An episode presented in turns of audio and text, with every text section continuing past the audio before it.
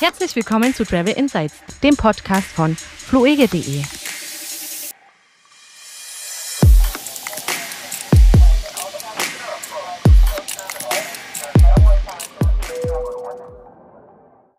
Also dann, Prost, herzlich willkommen zur 33. Folge des Travel Insight Podcasts von fluege.de. Wir sind Kevin und Frank. Und wir begrüßen euch.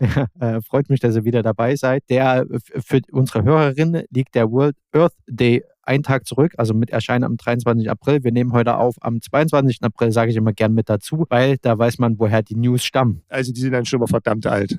Ich habe heute so ein bisschen dreigeteiltes, allgemeines, Schrägstrich, Kurioses, ein paar Länder-Updates und ähm, dann können wir vielleicht nochmal in Richtung Impfpass schielen. Da hat sich ein bisschen was getan. Und ich würde gerne mit Allgemeinem heute starten. Ich glaube, das ist ein bisschen, äh, da kommen wir besser rein heute. Na dann äh, lass mal loslegen. Ich bin sehr gespannt, was es heute Neues gibt.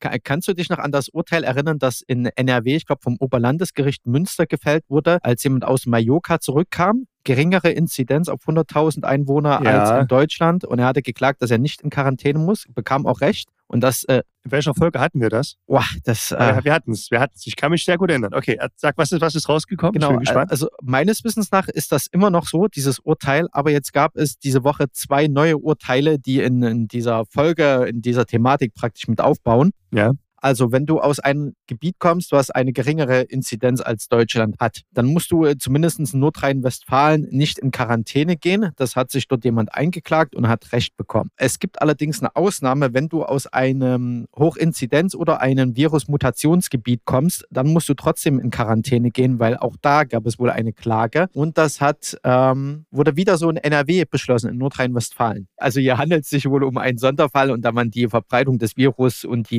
ja, äh, äh, Gefährlichkeit noch nicht so einschätzen kann wie bei dem normalen Virus. Ja, also das hier, hier hängt noch einiges mehr in der Schwebe. Deswegen ist die Quarantänepflicht da erlaubt, auch wenn die Inzidenz vielleicht niedriger ist, aber meistens geht das ja einher. Hochinzidenzgebiet ist sowieso sehr hoch. Ja. Äh, wir in Deutschland sind übrigens auch für viele Länder ein Hochinzidenzgebiet, äh, beziehungsweise als rote Zone im Ampelsystem deklariert. Und gut, also Virus-Mutationsgebiet auch in NRW, musst du da in Quarantäne. Und dann habe ich gerade frisch noch ein zweites Urteil gesehen. Und zwar wurde das in Frankfurt, Frankfurt am Main, beschlossen, beziehungsweise bestätigt, wie auch immer man das sehen möchte. Wer geimpft ist und aus einem Risikogebiet zurückkehrt, muss nicht in Quarantäne. Soweit, so gut. Wurde vor zwei Tagen veröffentlicht in der Frankfurter Allgemeinen Zeitung FAZ im Online-Auftritt. Wer zweimal geimpft ist und aus einem Risikogebiet zurück nach Frankfurt reist, also hier wurde in Frankfurt entschieden, muss nicht in Quarantäne. Jemand aus Dubai hatte geklagt wer schon zweimal geimpft war und nach seinem zweiten Impftermin vergingen auch schon zwei Wochen, also dass da alles angeschlagen sein sollte. Das, das ist die, die Einschränkung, ne? zwei Wochen nach dem zweiten Impftermin. Genau. Und deswegen, äh, die, die Behörden hatten ihm wohl verordnet, trotzdem, als er zurückkam aus Dubai, in Quarantäne zu gehen. Dubai ist zurzeit nur, nur in Anführungszeichen ein Risikogebiet, kein Hochinzidenz- oder Virusvariantengebiet, sondern nur ein Risikogebiet. Er hatte dagegen geklagt und hat Recht bekommen, er musste nicht in Quarantäne gehen, weil er schon zweimal geimpft ist und diese zwei Wochen hinter sich hatte nach der zweiten Impfung. Das ist ja auch so der aktuelle Stand der Datenlage. Ne? Das, die ist ja noch nicht so mannigfaltig, aber das, was ich glaube, das basiert auch eher auf Labortests noch. Ne? Mhm. Aber zwei Wochen nach der zweiten Impfung sollte man das, selbst wenn man erkranken sollte, nicht weitergeben. Das ist übrigens interessant, das war so, der Erwartungswert für den ersten Impfstoff war ja so der, grob zusammengefasst, ähm, Effektivität 60 Prozent und man äh, ist definitiv noch ansteckend. Tatsächlich muss man sagen, sind die aktuellen Vakzine, die zugelassen sind, doch deutlich besser, als man ursprünglich noch letztes Jahr zum Beispiel im Sommer gedacht hatte. Also man, wir können auch mal ein bisschen Glück haben.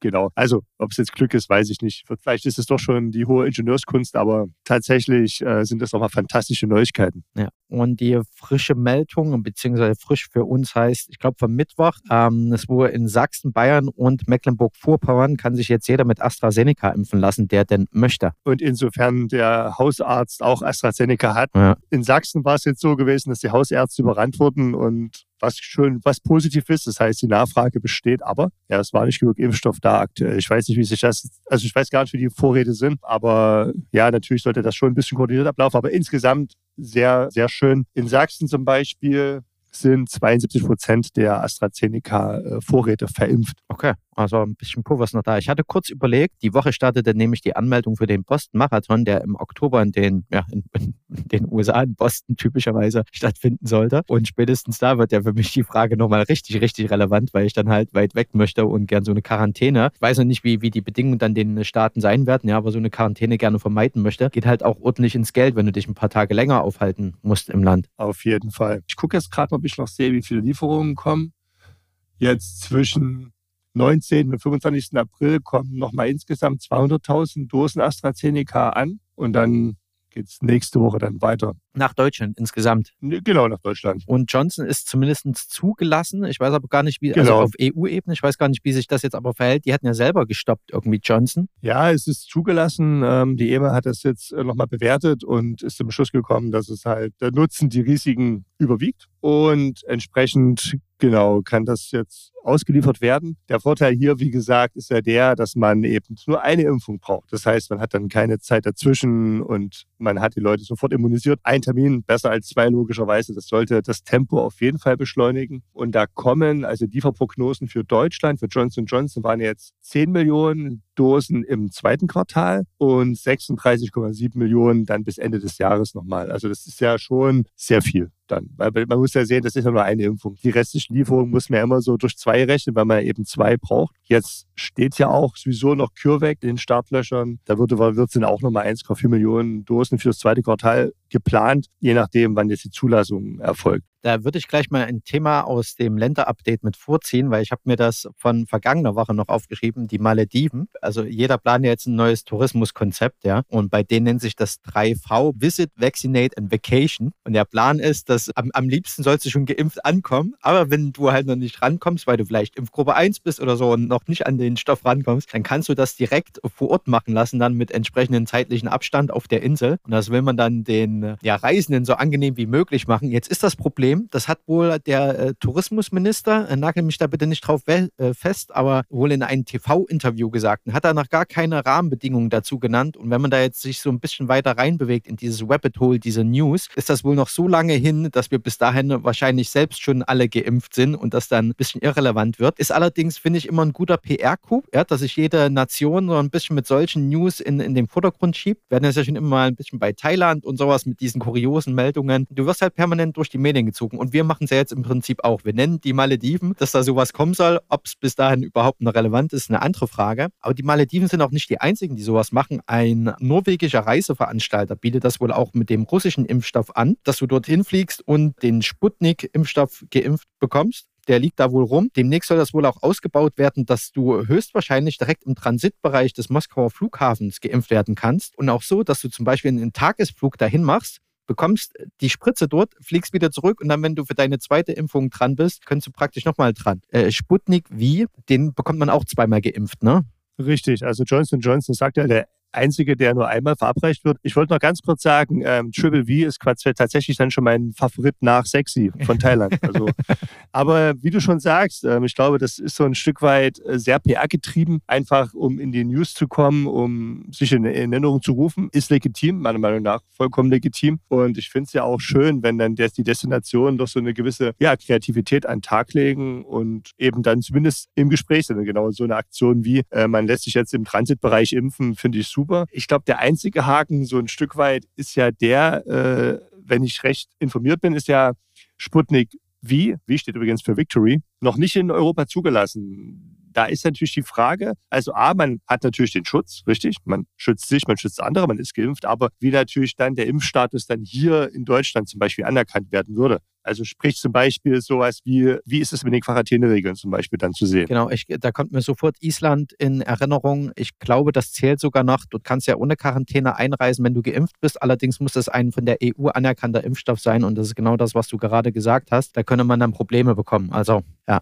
Ist übrigens, Alaska plant ähnliches also der Bundesstaat Alaska in den, in den USA. Und vielleicht mal noch so ein paar Eckdaten. Ne? Das war ein norwegischer Reiseveranstalter. Reisen nach Russland für umgerechnet etwa 1200 Euro. Da bekommst du dann diese Impfung. Und zuvor wurden solche Reisen schon in die Emirate verkauft für fünf- bis äh, sechsstelligen Euro-Bereich. Also das war was dann für das richtig reiche Klientel. Vermut mal in den Emiraten, da bekommst du dann entweder diesen chinesischen Impfstoff und das vielleicht abzurunden. Sowas gab es wohl auch mal kurze Zeit in Serbien, obwohl die selber noch nicht so weit sind mit ihren Impfungen und selber mit den Inzidenzen zu kämpfen haben, gab es eine kurze Zeit, da konntest du dir das auch dort auf Reise impfen lassen. Mach mal die Meldung auf. Da steht sogar da, wie viele sich in dieser kurzen Zeit über Ostern geimpft haben, Touristen. Die serbischen Behörden meldeten in der ersten Aprilwoche, dass 39.000 Ausländer in Serbien geimpft worden seien. Und Serbien hatte wohl selbst eine Sieben-Tages-Inzidenz zu der Zeit von 291 Fällen auf 100.000. Ja, ganz, äh, ganz interessanter Tourismus, würde ich mal sagen. Ich habe gerade eine, Liste gefunden, die hatte ich eh schon ewig mal gesucht, welches Land hat welchen Impfstoff. Und da kann ich ja mal kurz nach Serbien gucken. Dann kann ich das noch vorher vielleicht mal beantworten. Also es ist aber zur Info, ich glaube, in Serbien ist das wieder für Ausländer gestoppt. Ne, das war nur ein kurzes Fenster. Ja, Serbien hat einen relativen Cocktail an ähm, verschiedenen, also die haben auch breit eingekauft. Da ist auch Oxford, AstraZeneca, Pfizer BioNTech, Sinopharm, Kannst du dich noch an die ganze Thematik mit dem Mittelsitz im Flugzeug erinnern? Oh ja, das war sogar, glaube ich, und lass mich nicht lügen, auch schon Thema in unserem allerersten Podcast, richtig? Genau. Und der Stand ist, also am Anfang hatten, waren die Airlines bzw. die Carrier ziemlich schnell darin, die Mittelsitze freizulassen als erste Maßnahme. Dann gab es wohl immer mehr ähm, Beweise oder nennen wir es mal Studien, ja, je nachdem, wie man da den wissenschaftlichen Anspruch dran sieht, dass diese HEPA-Filter, diese Luftfilteranlagen so gut funktionieren im Flugzeug, dass dieser freie Mittelsitz nicht unbedingt notwendig war ich glaube, viele Airlines bieten den jetzt auch noch zu einem vergünstigten Preis mit an, wenn es denn die Kapazität hergibt des Flugzeuges. Und jedenfalls gibt es eine US-Studie, habe hier von den Kollegen von aero.de in Atlanta, wurde das mal getestet, wie viel denn so ein Mittelsitz, ein freier Mittelsitz wirkt. Und 23 bis 57 Prozent wurde das Risiko einer Covid-19-Erkrankung gesenkt dadurch. Das wurde in Labor und auf einer Langstrecke getestet praktisch. Und bei einem Langstreckenflug gab es wohl den Fall, dass da tatsächlich ein kleiner Covid-Herd drin war. Und von diesen Ansteckungen, die auf diesem Flug passierten, betraf das wohl aber zu 75 Prozent nur Leute, die innerhalb der zwei Reihen um diesen Patienten herum, um Patient Null, wenn man so möchte, herum sich bewegt haben. Also im Einzelfall immer noch doof gelaufen, aber diese Filteranlagen funktionieren wohl trotzdem da noch sehr stark. Und der Mittelsitz erhöht praktisch die Sicherheit nochmal um 23 bis 57 Prozent. Das ist eine relativ weite Spanne. Aber das vielleicht als Info, wer da doch Bedenken hat, aber fliegen möchte und eine Airline erwischt, bei der man den Mittelsitz mit frei dazu buchen kann, ist das hier, sagen wir mal, etwas mit Zahlen und wissenschaftlicher untermauert. Okay, und generell ist es ja auch nur ein temporäres Thema, wenn man wieder optimistisch dahinter in die Zukunft blickt, denn wenn dann die Impf Durchimpfung ja, ein signifikantes Level angenommen hat, sollte das auch ein Thema der sein, das sich der Vergangenheit, also ein Thema, was nicht mehr relevant ist. Das dritte Thema in, in Sachen Kurioses bzw. Allgemeines bin ich über die Woche äh, gestolpert in der Ukraine. Also, oder ich hole mal anders aus. Wir hatten das doch schon, dass es in den Emiraten Flüge gab, die einfach nur in der Luft kreisen, ja, oder in Australien, dass du über das Land fliegst, also nur noch Inlandsflüge, um so ein bisschen das Flugfeeling beizubehalten. Wir lassen jetzt mal alle Umweltbedingungen hier am Tag der Erde zur Aufnahme am 22. April beiseite, ja, äh, und betrachten einfach nur, dass es das gibt. Und sowas gab es wohl auch in der Ukraine, dass du dort über Weingebiete fliegst und währenddessen den Wein trinkst Rest des Anbaugebietes, über das du gerade fliegst, kannst, ich weiß nicht, ob man da wirklich runtergucken kann. Also ich sehe den Boden im Flugzeug eigentlich nur, wenn das Flugzeug gerade eine schöne Kurve fliegt und nicht auf der richtigen Seite sitze. ja. Jedenfalls haben die das jetzt praktisch erweitert und es gab wohl äh, am, am 7. März einen Flug, der über, den, über diesen Sarkophag, über diesen Reaktorsarkophag in Tschernobyl flog. Und das war wohl ratzfatz ausverkauft. Und jetzt passend auch wieder zum, zum Tag der Erde heute, möchte man jetzt nochmal so einen Flug verkaufen. Und zwar am des äh, 35. Jahrestag, am 25. April würde der dann praktisch stattfinden. Jetzt, äh, würdest du dir sowas anschauen? Äh, nein. ich auch nicht. Also ich finde das tatsächlich interessant, mir mal Luftaufnahmen davon anzuschauen. Ich weiß jetzt auch nicht, ob ich da mit Google äh, Satellite View irgendwie rankomme oder so. Ich vermute auch, wenn du eine Drohne steigen lässt, dann hast du ganz schnell das Militär bei dir vor der Tür stehen. Könnte, könnte sehr gut sein. Aber fand ich ganz interessant, dass es sowas auch gab. Ich meine, schau, schau lustig. Ne, es gibt schon komische Tourismusflüge. Ich weiß nicht, ja, ob das vielleicht der äh, Titel des Podcasts wird. Ich weiß nicht, vielleicht, aber ich muss mich ja auch als Nicht-Weintrinker outen. Also von daher ist es für mich jetzt nicht aufgrund der Aktivität interessant, sondern einfach nur, weil ich wirklich einfach keinen Wein trinke und damit ja, interessiert mich auch einfach wirklich nicht. Aber ich muss dir sagen, ich, ich merke es ja jedes Mal. Jedes Mal, wenn wir mit diesem Podcast anfangen, hast du mit deinem Pegel zu kämpfen. ich finde keinen Pegel. Vielleicht solltest du das mal überdenken. Ja, das stimmt. Aber ah, das ist ja eher der Mikrofonpegel. Ne? Ach so. Ach so. Hast okay. du gedacht, ich ziehe mir noch ein Bierchen rein oder wie? naja, ich meine, Frühshoppen, ne? Ey, wir müssen alle irgendwie mit der Quarantäne klarkommen. Okay, komm, das, das okay. findet auf keinen Fall Eingang in den Podcast. Gut.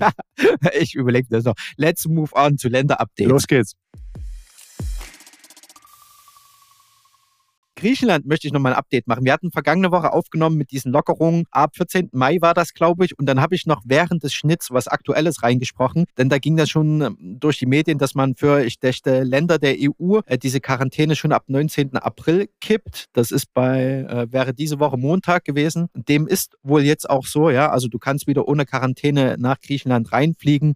72 Stunden alten PCR-Test solltest du vorweisen, der negativ ausfällt, du also nicht mit SARS-CoV-2 infiziert bist und du musst deine Einreise vorher anmelden. Also die Infos bleiben äh, wie gewohnt gehabt. Äh, ich verlinke bei uns sowieso mal die Shownotes, wo man die Einreisebedingungen findet. Noch eine News, ab 3.5. soll auch Inlandstourismus wieder möglich sein, also dass die Griechen selbst in ihren eigenen Ländler praktisch rumreisen können. Da findet wohl das orthodox, das christlich-orthodoxe Osterfest statt. Das ist etwas später als das, was wir Anfang April gefeiert haben. Und nach diesem Fest soll dann praktisch, sollen auch die Außenbereiche der Gastronomien wieder öffnen dürfen und die Ausgangssperre wird um zwei Stunden verkürzt. Sie geht erst 23 Uhr los. Und denke, das, das ist ganz gut, ja. Ne? Und wir haben eh vor dem Hintergrund, also Griechenland ganz heiß sowieso ab Mai. Wir halten mal den 14. Mai noch als richtig offiziell, offiziell im, im Hinterkopf. Da wird das eine gute Reisedestination und ich denke auch, dass Griechenland diesen Sommer boomen wird. Ja, das denke ich auch. Wir bleiben in dieser Mittel Mittelmeergegend, sagen wir mal im östlichen Bereich, Zypern. Zypern erlaubt seit Anfang April die quarantänefreie Einreise für Geimpfte ohnehin schon. Also auch da, wer geimpft ist, doppelt geimpft ist, zwei Wochen Abstand, ne, hat diese Vorteile eben nicht in Quarantäne zu müssen. Und Zypern hat selbst ein Ampelsystem, rot, gelb, grün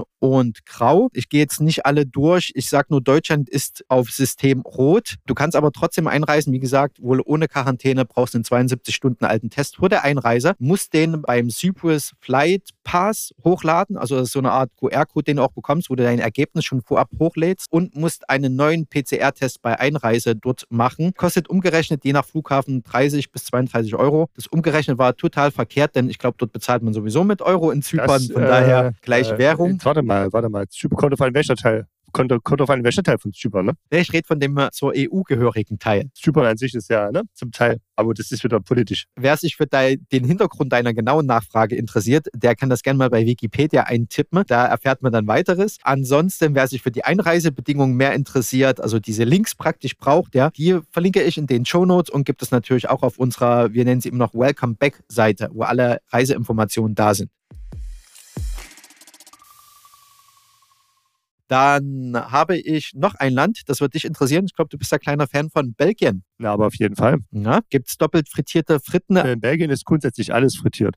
Also es ist schwierig, was Unfrittiertes zu kaufen da. Äh, äh, Finde ich irgendwie charmant, ja. Äh, also kleine Seitnot von, von mir als ja, der sich rein pflanzlich ernährt. Das Besondere an, an belgischen Fritten ist, dass sie in Rinderfett frittiert sind. Doppelt. Von daher äh, für die Veganer würde ich da abraten davon. Okay, äh, kommen wir zurück zum, zum eigentlichen Thema. Touristische Einreisen sind seit Montag wieder erlaubt. Auch Deutschland wird als Hochinzidenzgebiet oder rote Zone, also das Äquivalent zum Schlimmer geht's praktisch kaum noch, definiert aus belgischer Sicht. Deswegen 72 Stunden alten Test, der negativ ausfällt, bitte mitbringen bei Einreise. Ab 26. April, also ab nächster Woche, sollen auch Einzelhandelsunternehmen und Friseure ohne Terminvergabe wieder öffnen. Wer gern zum Friseur nach Belgien fährt, der kann das dann praktisch wieder tun. Und die Außenbereiche von Bars und Restaurants öffnen ab 8. Mai wieder. Das ist auch nicht mehr allzu lange hin. Der Mai steht echt vor der Tür. Ich möchte noch anmerken, nicht nur die Belgier halten uns für eine Art Hochinzidenzgebiet, sondern auch wir, die Belgier, ne, die haben dort sehr hohe Neuinfektionszahlen pro 100.000 Einwohner. Also da sei nochmal der Sicherheitshinweis von uns. Ich habe noch ein paar Infos zur Türkei. Türkei auch gerade etwas geplagt mit äh, einer sehr hohen Neuinfektion und einer hohen Inzidenz pro 100.000 Einwohnern. Dort gibt es Ausgangssperren, die gelten wohl aber nur für die Bevölkerung, für die Touristen, die sich dort vor allen Dingen in den touristischen Hochburgen aufhalten, also Antalya und Co., gilt diese Ausgangssperre wohl nicht. Diese Regelung gilt noch bis 27. April. Ich bin mal gespannt, wie sich bis dahin die Zahlen entwickeln. Und generell sei auch angemerkt, bis 17. Mai, ich hoffe, ich vertue mich hier nicht im Datum, ist noch Ramadan. Das heißt, in vielen islamisch geprägten Ländern ähm, ist dann tagsüber sowieso wenig los. Ja.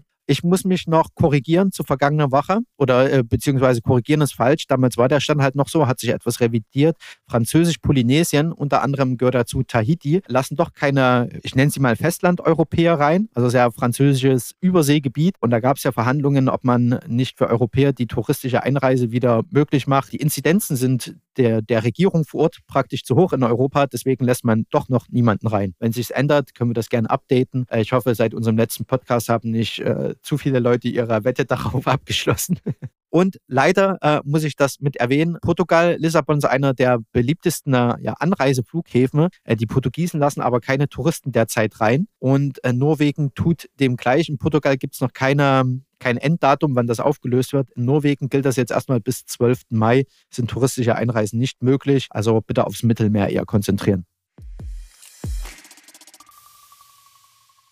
Ja, dann weiß ich nicht, ob wir uns noch ein bisschen mal dem, der Thematik Impfpass widmen wollen, weil wir es ja immer wieder sagen, dass entweder du musst einen Test vorweisen, in Quarantäne gehen oder nicht in Quarantäne, aber Geimpfte sind meistens fein außen vor. Das wird praktisch zur Standardmeldung sollten wir kurz zumindest mal anmerken. Ne? Es wird aktuell, glaube ich, getestet, ne? IATA ja, also der IATA-Impfpass, ich glaube, das hatten wir schon mal mit Dirk Rogel in der Folge besprochen. Äh, die IATA ist der internationale Luftfahrtverband. Das sind praktisch alle, so gut wie alle Airlines in einen Dachverband gebündelt und dort werden auch Regelungen für das Reisen. Äh, brauchst du zum Beispiel ein Visa, wenn du in ein Land möchtest, dann muss das die Airline auch mit vorher seinen Gästen äh, kontrollieren und sowas. Das wird da alles gehandhabt und die IATA arbeitet selber an einem Reisepasssystem, wo man einfach einfach seinen Impfstatus oder seinen Genesungsstatus oder äh, seinen Teststatus hinterlegen kann. Und dieser, dieser Pass, dieser IATA Travel Pass, der soll ja bis ich denke sogar Juli funktionieren und da laufen zurzeit noch Tests mit 20 Airlines. Auch hier bitte traf mich lügen, ja, aber es sind, glaube ich, knapp 20 Airlines, die da teilnehmen. Allen voran Etihad. Der Test wird jetzt auch nochmal ausgeweitet, vor allen Dingen von Flügen von Abu Dhabi.